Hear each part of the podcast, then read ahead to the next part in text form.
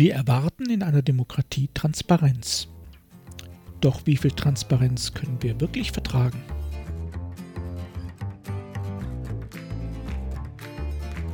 Mein Name ist Jörg Sommer und dies ist Demokratie Plus, der wöchentliche Podcast zur politischen Teilhabe. Jeden Donnerstag erscheint ein neuer kostenloser Newsletter. Am folgenden Sonntag gibt es den Text dann als Podcast. Alle Ausgaben finden Sie ganz einfach Geben Sie demokratie.plus in Ihren Browser ein und schon sind Sie da, wo Sie sein wollen. Nun aber zu unserem heutigen Thema.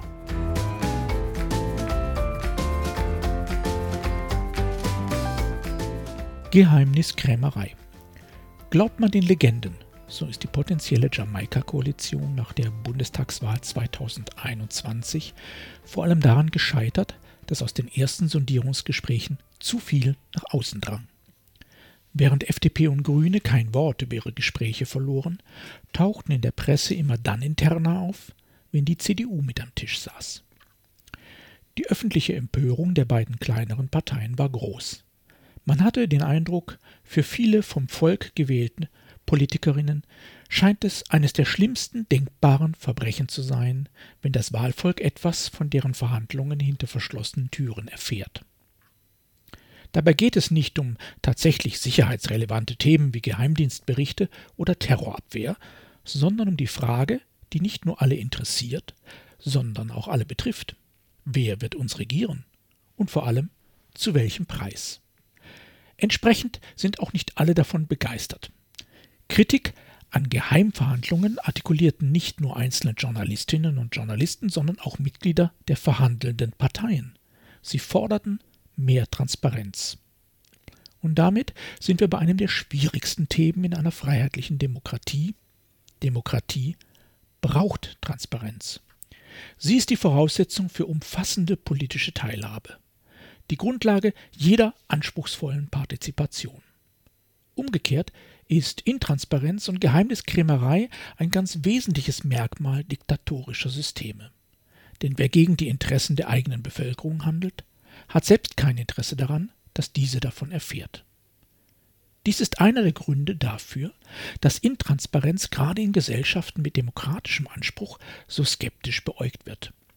Der weit verbreitete Umkehrschluss lautet, was geheim ist oder bleiben soll, dient nicht dem Gemeinwohl. Tatsächlich ist das naheliegend, aber falsch. Totale Transparenz wäre zwar spannend, aber gefährlich. Und zwar in allen Deliberationsprozessen. Denn da, wo verhandelt wird, muss es Bewegung geben. Sonst sind es keine Verhandlungen, sondern Positionsverkündungen. Jede der beteiligten Gruppen hat eine eigene Community, egal ob Partei, NGO oder Bürgerinitiative. Immer sitzt die Mehrheit dieser Community nicht mit am Verhandlungstisch, immer jedoch hat sie klare Positionen. Die reine Lehre jedoch wird sich in Verhandlungen am Ende nie durchsetzen. Es bedarf Verzicht, Kompromisse, Deals. Das gelingt nur Verhandlungspartnern, die sich aus der Deckung wagen, auf Gedankenspiele einlassen, die Interessen der anderen Seite verstehen und respektieren wollen. Am Ende brauchen also alle Verhandlungsprozesse geschützte Räume. Dies gilt für Koalitionsverhandlungen genauso wie für Beteiligungsverfahren. Die Tarifparteien in Deutschland verwenden dazu ein seit Jahrzehnten immer weiter ausgefeiltes System.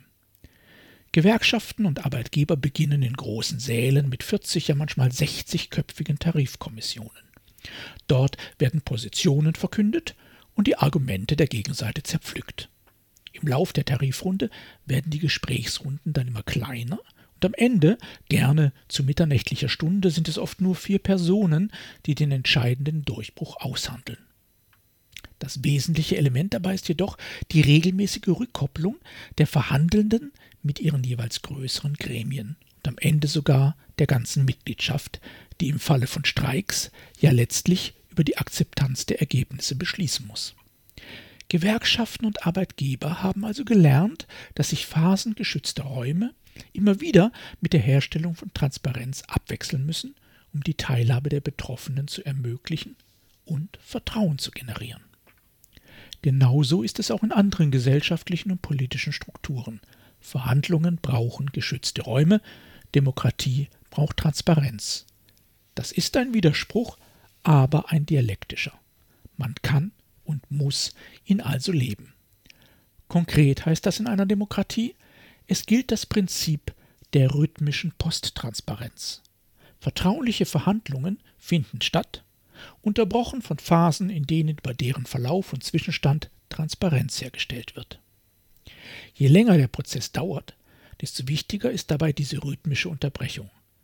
Sie schafft Vertrauen in die Handelnden, Zuversicht über den Verlauf und Akzeptanz für das Ergebnis oder ein Nichtergebnis. Tatsächlich funktioniert die rhythmische Posttransparenz auf allen Ebenen, von der Koalitionsverhandlung bis zur kommunalen Beteiligung zu konfliktträchtigen Themen. Betrachten wir das aktuell in Berlin stattfindende Koalitionspoker, wird verständlich, warum die der CDU zugeschriebenen Indiskretionen ihre Verhandlungspartner so erboste. Die geschützten Räume waren plötzlich ungeschützt.